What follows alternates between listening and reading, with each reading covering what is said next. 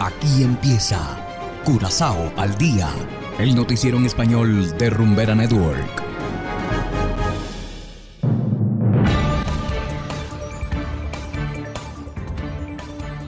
Una feliz tarde para todos nuestros oyentes de Rumbera Network 107.9 FM. Igualmente saludamos a quienes nos escuchan en formato podcast a través de noticiascurazao.com. Y de inmediato compartimos los titulares correspondientes a hoy miércoles 24 de agosto de 2022.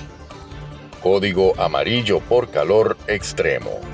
Ex empleada de la Guardia Costera acusada de lavado de dinero. Crunchy llama a verificar fecha de caducidad de documentos oficiales. Y en internacionales, Venezuela tendrá que compensar a la empresa Conoco Phillips.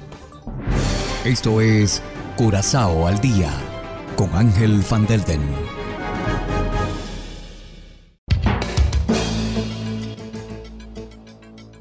Empezamos con las noticias de interés local. El calor extremo de los últimos días no puede haber escapado de la atención de nadie. El servicio meteorológico emitió un código amarillo el día de ayer. Según los cálculos, la temperatura máxima pudo haber alcanzado hasta los 34 grados durante el día, lo que pudo haber ocasionado golpes de calor en muchas personas. Los ancianos son particularmente vulnerables al calor extremo. Como medida preventiva, Meteo aconseja beber mucha agua y evitar esfuerzos extra al aire libre.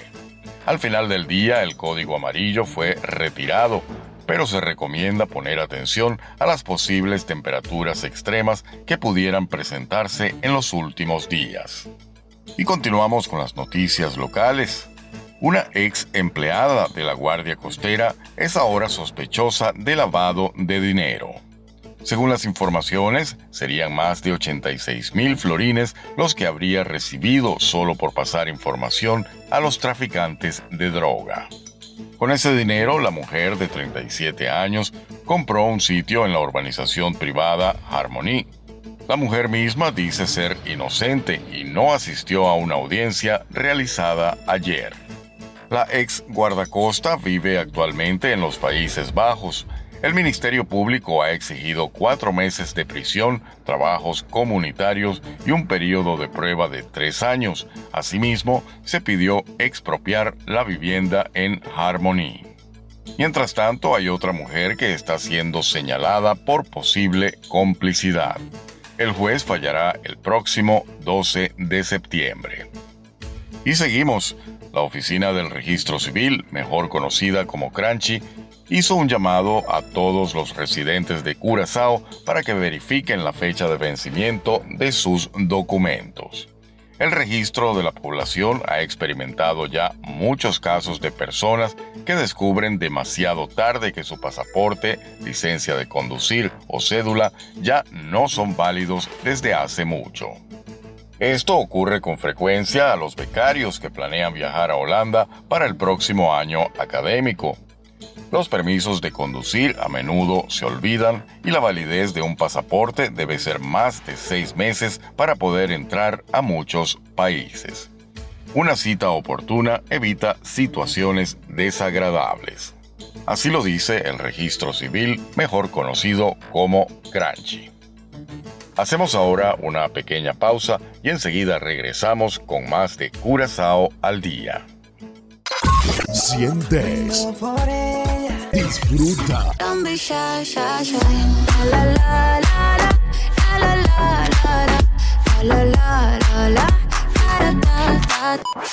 Si no lo escuchas aquí, no existe. No existe. Zumba.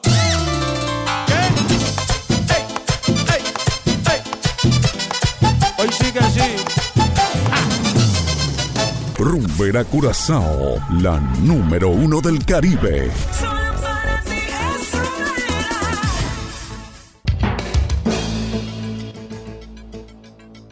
Continuamos ahora en el ámbito internacional. Venezuela deberá pagar 8.750 millones de dólares a la petrolera ConocoPhillips como compensación por haber expropiado sus activos en el país durante el gobierno de Hugo Chávez. Escuchemos el siguiente reportaje por cortesía de La Voz de América. Venezuela deberá indemnizar a ConocoPhillips por haber expropiado tres proyectos de esta compañía en la faja petrolífera del Orinoco en 2007, tal y como lo dictaminó una corte en Estados Unidos. Sin embargo, el abogado especialista en arbitraje internacional Pedro Rengel explica que por ahora los activos de Venezuela en el exterior no podrán ser embargados para pagar esta deuda. Mientras estén vigentes las sanciones de la FAC, no es posible eh, ejecutar activos en el extranjero de las empresas del Estado venezolano. Pero independientemente de las sanciones, el jurista explica que la reparación corresponde a una sentencia que debe ser ejecutada. Y esas son decisiones definitivamente firmes contra las cuales no cabe ya más apelación ni más recursos.